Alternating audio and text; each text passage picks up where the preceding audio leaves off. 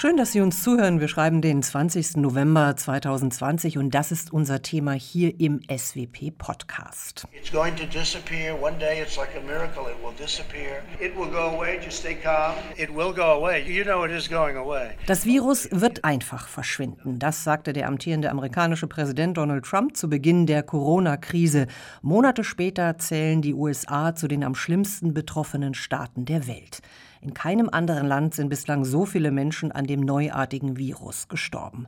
Die Supermacht beklagt weit mehr Tote als in allen Kriegen, die sie geführt und Katastrophen, die sie heimgesucht haben, seit 1945. Verletzliche Staaten von Amerika, die Covid-19-Pandemie als Hypothek für die Zukunft. Das ist der Titel einer neuen SWP-Studie und die beschäftigt uns gleich ausführlich. Ich bin Anna Brink, freie Autorin und Moderatorin beim Deutschlandradio und mit mir im Audiostudio der SWP sind die beiden Autoren der Studie. Sascha Lohmann hier im Studio bei mir ist Wissenschaftler in der Forschungsgruppe Amerika hier bei der SWP. Schön, dass Sie da sind. Ich freue mich. Und zugeschaltet Johannes Timm. Er ist Senior Fellow und stellvertretender Leiter der Forschungsgruppe Amerika. Auch schön, dass Sie da sind, wenn auch zugeschaltet. Hallo auch von mir. Zum ersten Mal seit Jahrzehnten geben die USA in einer weltweiten Krise nicht mehr den Ton an. Sie sind plötzlich nicht mehr Superman, sondern wie Gulliver am Boden gefesselt. Die Corona-Pandemie hat wie in einem Brennglas die Schwächen der immer noch wirtschaftlich stärksten Macht zutage gefördert. Und das wird natürlich Konsequenzen haben, trotz eines neu gewählten Präsidenten, auch für uns hier in Deutschland, in Europa und natürlich in der ganzen Welt. Was ist passiert? Wo liegen die Ursachen? Diese Fragen werden uns gleich beschäftigen, aber zuvor würde mich sehr interessieren, von Ihnen beiden zu hören, wie kam es denn eigentlich zu der Studie? Also ich wollte mich eigentlich mit dem Thema Polarisierung beschäftigen, also der Erosion der politischen Mitte und dem Erstarken der Ränder, in dessen Folge das Misstrauen immer mehr wächst, die Zusammenarbeit abnimmt bis hin zu gegenseitiger Dämonisierung und was das alles für die Außenpolitik heißt. Aber habe dann gesehen, angesichts dieser Covid-19-Pandemie war es wahrscheinlich dringender, mal sich mit der Frage zu beschäftigen, was passiert denn, wenn mal ein Außenseiter, ein radikaler Außenseiter aus dem äußeren politischen Spektrum Regierungsverantwortung übernimmt. Von daher habe ich dann das Projekt umgeändert. Ja, so ähnlich. Also die Pandemie ist ausgebrochen und wir haben uns natürlich alle die Frage gestellt, inwiefern soll das jetzt in unsere Arbeit einfließen? Und ich hatte eigentlich vor, was zum Selbstbild der USA und der Frage der amerikanischen Führungsrolle zu machen. Das ist was, was mich schon lange beschäftigt.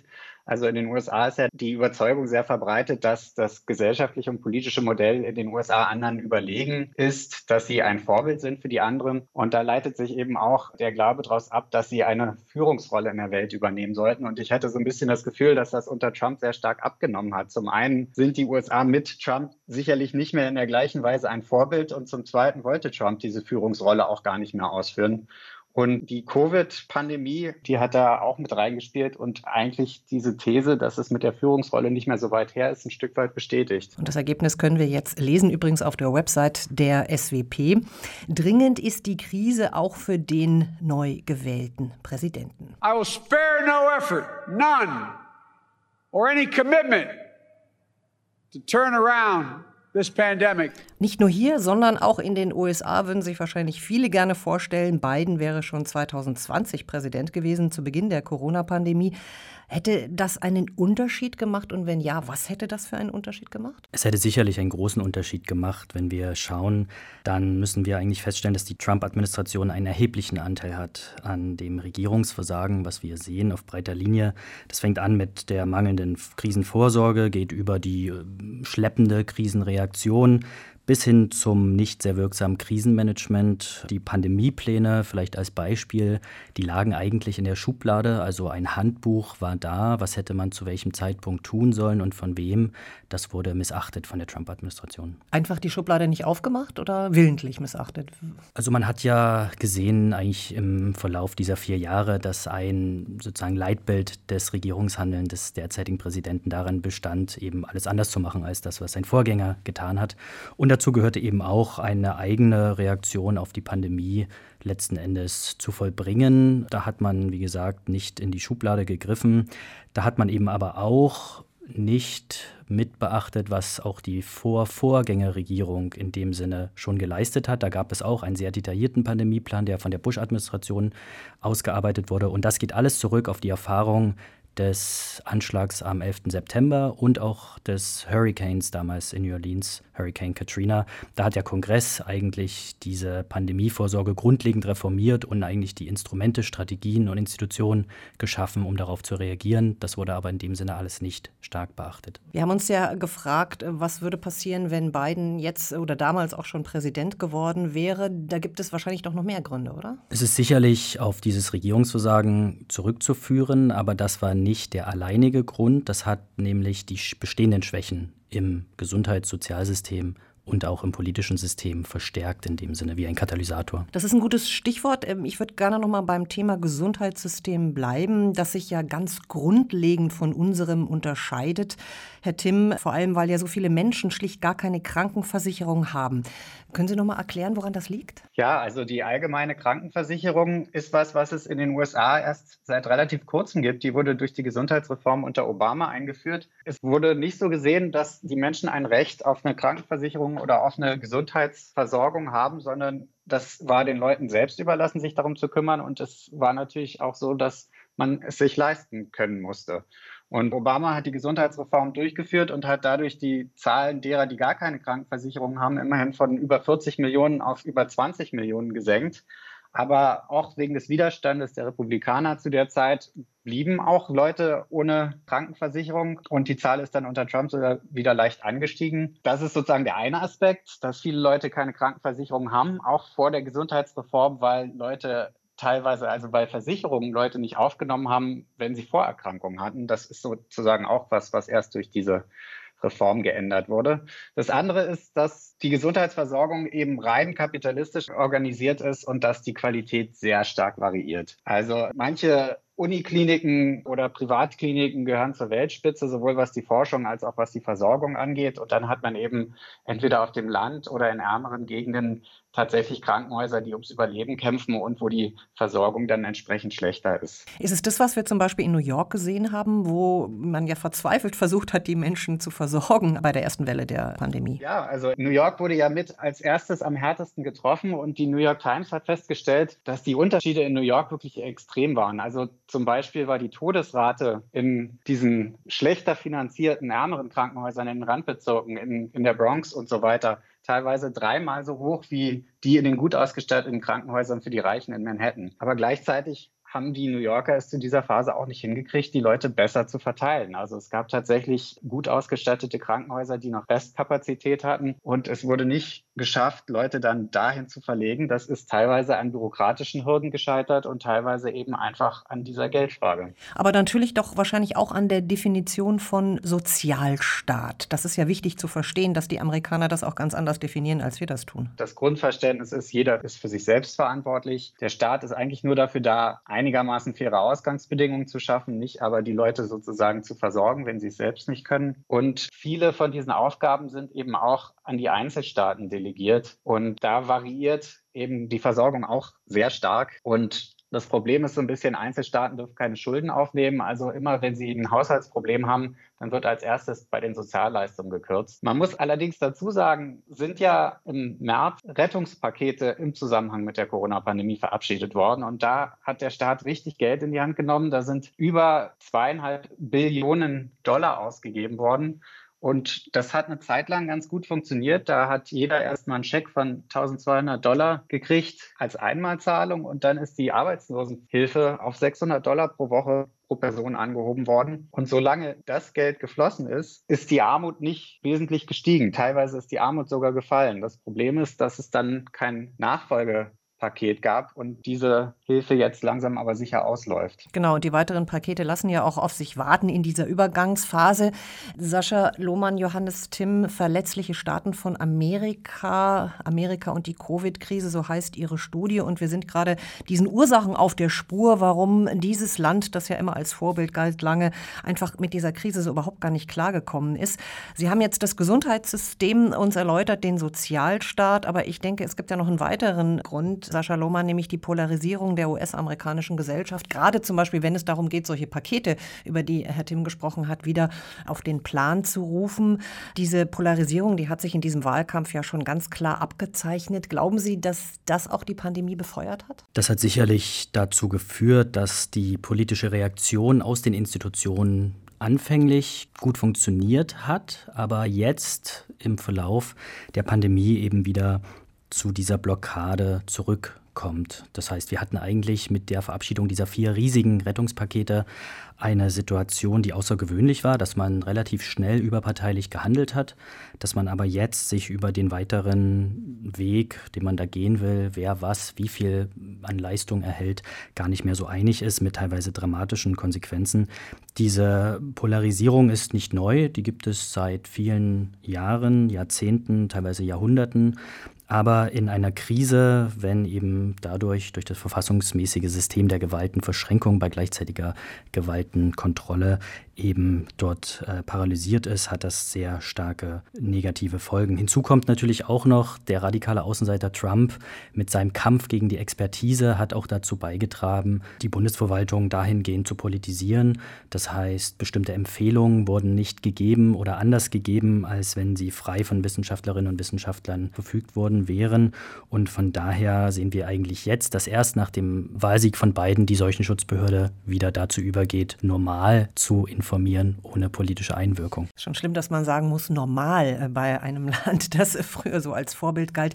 Sie haben es angedeutet, dass die Verschränkung der einzelnen politischen Bereiche auch das Gesamte blockiert haben. Können Sie das noch ein bisschen erklären? Ist es so, dass wir jetzt auch dann so eine Art von Verfassungskrise vielleicht sehen oder die offenkundig geworden ist? Also die Gewalten, die miteinander verschränkt sind und sich gegenseitig kontrollieren, die leben eigentlich davon, dass sich die politischen Akteure in erster Linie über das staatspolitische Interesse definieren. Das heißt, ich bin zunächst einmal Abgeordneter im Kongress oder Mitglied der Exekutive und dann erst in einem zweiten Schritt Republikaner oder Demokrat.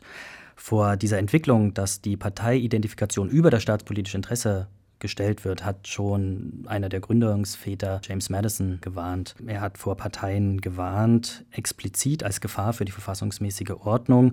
Und diese Entwicklung haben wir jetzt eigentlich gesehen, denn sobald Parteiwohl über Staatswohl gestellt wird, funktioniert dieses Verfassungssystem nicht mehr. Wenn wir von Polarisierung sprechen, dann fällt mir zuallererst immer ein, dass man das ja auch förmlich gesehen hat. Denn ich kann mich nicht erinnern, dass Maske tragen jemals so politisch aufgeladen war, Herr Tim.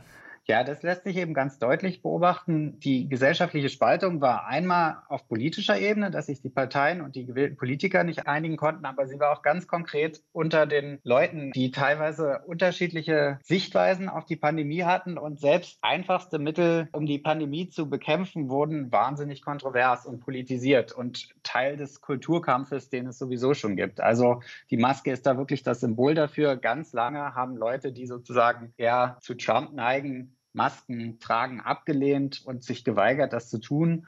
Man muss auch dazu sagen, das ändert sich jetzt gerade ein bisschen, wo die Pandemie das flache Land erreicht hat und selbst Staaten wie North Dakota jetzt eine Maskenpflicht einführen wollen. Das hat man ja auch gesehen bei den Wahlkampfauftritten des Präsidenten, wo er ostentativ ohne Maske aufgetreten ist, wohingegen die wissenschaftlichen Berater alle offen Maske getragen haben. Und letzten Endes sieht man das auch in Berichten von teilweise Pflegepersonal, dass Leute noch auf dem Todesbett in Zweifel ziehen, ob sie wirklich an Covid gestorben sind oder ob es nicht Krebs oder so war. Das heißt, hier wirklich auch diese politische Einstellung, das Virus als nicht gefährlich zu halten, ist letzten Endes sehr stark auch noch immer wieder verankert. Die Frage, die uns natürlich alle interessiert, wie geht es weiter nach der Wahl, Herr Timm? Diese Hypothek, von der wir gerade gesprochen haben, die Blockade wird ja nicht einfach verschwinden. Also ich glaube schon, dass Joe Biden die Krise grundsätzlich anders angehen wird. Und er hat ja schon gesagt, dass das eine Priorität für ihn ist. Und er hat ja sogar schon ein Expertengremium einberufen, auch jetzt schon während der Übergangszeit, das ihn berät, wie mit der Krise umzugehen ist.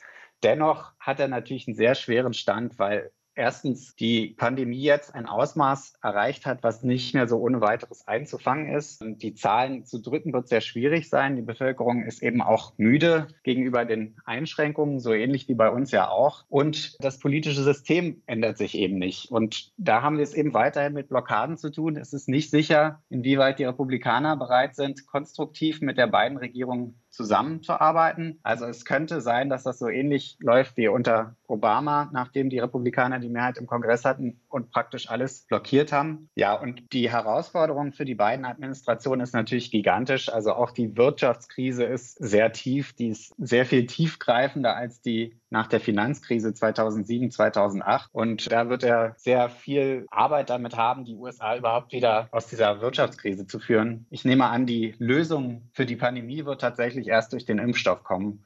Und dann geht es eben daran, die wirtschaftliche Erholung auf den Weg zu bringen. Und das wird die USA auf absehbare Zeit ganz schön beschäftigen, sodass ich nicht davon ausgehe, dass sie so viel Kapazitäten haben, sich um eine Führungsrolle in der Welt zu bemühen oder sonst äh, ihre internationale Rolle im gleichen Maße wahrzunehmen wie vor Trump. Und letzten Endes muss man auch sehen, bevor ein Präsident Biden überhaupt dazu kommt, sich mit dem Land selbst äh, zu beschäftigen, muss er erst einmal diese sehr kritische Übergangsphase bewältigen. Denn was wir sehen, ist, dass die Trump-Administration blockiert, dem Biden-Team ähm, Hilfestellung zu geben, Informationen zu geben. Da hat man auch gesehen, die logistische Herausforderung der Organisation des Impfstoffes und dessen Verteilung. Da sind sehr viele offene Fragen, die gerade überhaupt nicht angegangen werden können, weil gar keine Kommunikation zwischen diesen beiden Teams besteht. Und bis dahin, also bis der Präsident überhaupt erstmal dazu kommt, diese Selbstbeschäftigung einzuleiten, da ist auch noch ein weiter Weg hin.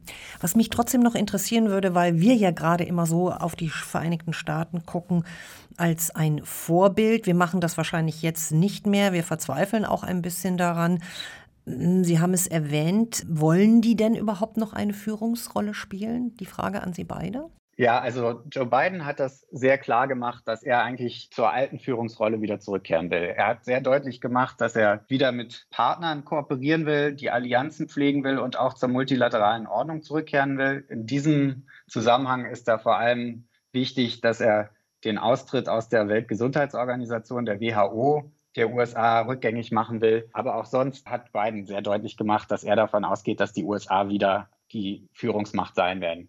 Die Frage ist erst, ob sie dazu die Kapazitäten haben. Und zweitens hat sich natürlich auch die Welt ein bisschen verändert in den letzten vier Jahren. Und die USA sind nicht mehr die unangefochtene Vormacht. China hat weiter aufgeholt und auch gerade in der Pandemie, die hat China letztendlich ja sehr viel besser bewältigt. Und insofern ist das eine spannende Frage, ob das beiden gelingt, diese Rolle wieder einzunehmen. Und letzten Endes muss man auch feststellen, dass sich die Demokratische Partei verändert hat in den letzten vier Jahren. Es wird spannend sein zu sehen, inwiefern er dem progressiveren Flügel, die eigentlich für mehr Sozialstaat, aber gleichzeitig für weniger globales Engagement, zumindest mit Blick auf den militärischen Fußabdruck, dafür auch eintreten wird in einer beiden Administration. Und auch das könnte die Führungsrolle, so wie wir sie vielleicht kennen in den letzten 70 Jahren, zumindest in eine andere Richtung beeinflussen. Angeblich soll ja in jeder Krise eine Chance stecken. Können wir irgendwas lernen? Ich denke, sicherlich haben wir hier die Chance, in Deutschland, aber auch in Europa auch mal ein vielleicht ein Stück weit idealisiertes Bild der Vereinigten Staaten in, stärker an die Realität zu bringen.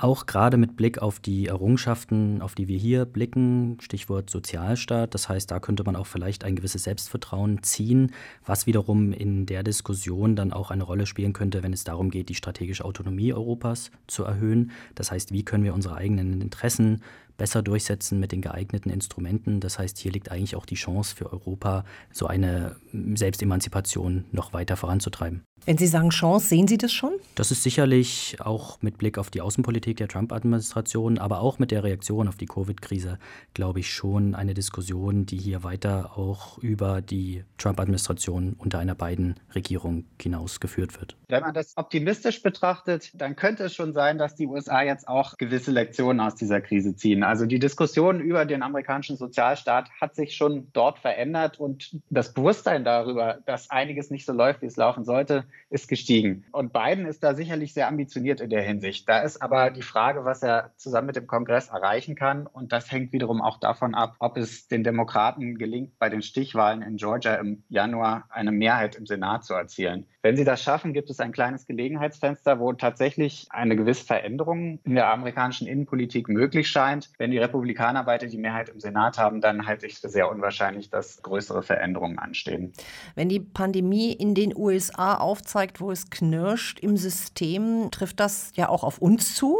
Also das ist ja in gewisser Weise das Faszinierende an dieser Pandemie, dass sie wirklich in praktisch allen Gesellschaften die Schwachstellen offenbart. Und da sind wir ja auch nicht von frei. Also ich verweise mal auf ein Beispiel, was wir sozusagen mit den USA gemeinsam haben. Und das ist, dass es in diesen Fleischfabriken, in der Massenproduktion von Fleisch in Großschlachtereien zu massiven Ausbrüchen gekommen ist. Das war in den USA so und das war bei uns nicht anders. Und das zeigt da, wo es sowieso schon nicht so ganz rund läuft in der Gesellschaft, da steckt das Gefahrenpotenzial. Und ich glaube, die beste Art, mit dieser Krise umzugehen, ist tatsächlich die gesellschaftliche Widerstandsfähigkeit zu stärken, die Resilienz, wie man in der Politikwissenschaft sagt. Und das gelingt besser, wenn es gesellschaftlichen Zusammenhalt gibt.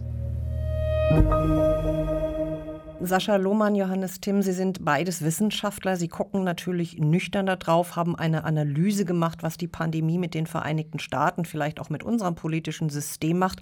Aber nun ist diese Pandemie etwas, das uns auch persönlich trifft, nicht? Auch in unserer Arbeit, in unserer Beschäftigung mit den Dingen. Was haben Sie mitgenommen aus dieser Studie, auch für Sie? Was hat Sie überrascht? Also mich persönlich hat in dem Sinne überrascht, wie stark auch eine gesellschaftliche Spaltung Haltung bis in die Familien hinein wirkt, dass man auch bei Familienmitgliedern sieht, dass ganz andere Blicke auf Fakten passieren, dass ganz andere Einschätzungen auch zu ganz anderen Verhaltensweisen führen. Und ich glaube, dass man immer sagt, dass die politische Spaltung auch am Küchentisch letzten Endes stattfinden kann, das ist wirklich eine Sache, die ich in dem Sinne auch am eigenen Leib erlebt habe. Ich bin jetzt mal ganz kühn und frage Sie, dann haben wir es in Deutschland besser gemacht? Also ich glaube, wir hatten auch sehr viel Glück. Also ich glaube, der arrogante Blick von Deutschland in die Welt, dass es bei uns so gut gelaufen ist, ist nur sehr zum Teil berechtigt.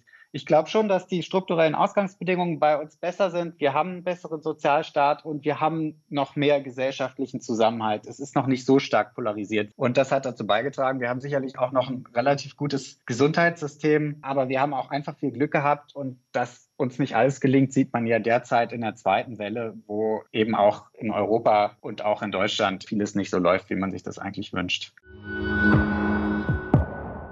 Und das war der SWP-Podcast. Sascha Lohmann und Johannes Timm, vielen Dank für Ihre Analysen. Dankeschön. Gerne. Wir hoffen, Sie hatten Freude beim Zuhören und die Studie der beiden verletzliche Staaten von Amerika, die Covid-19-Pandemie als Hypothek für die Zukunft, die finden Sie natürlich auf der SWP-Website. Und nicht vergessen, Newsletter, Facebook, Twitter-Accounts informieren Sie über alle SWP-Neuerscheinungen. Ich bin Anna Brink und ich freue mich aufs nächste Mal.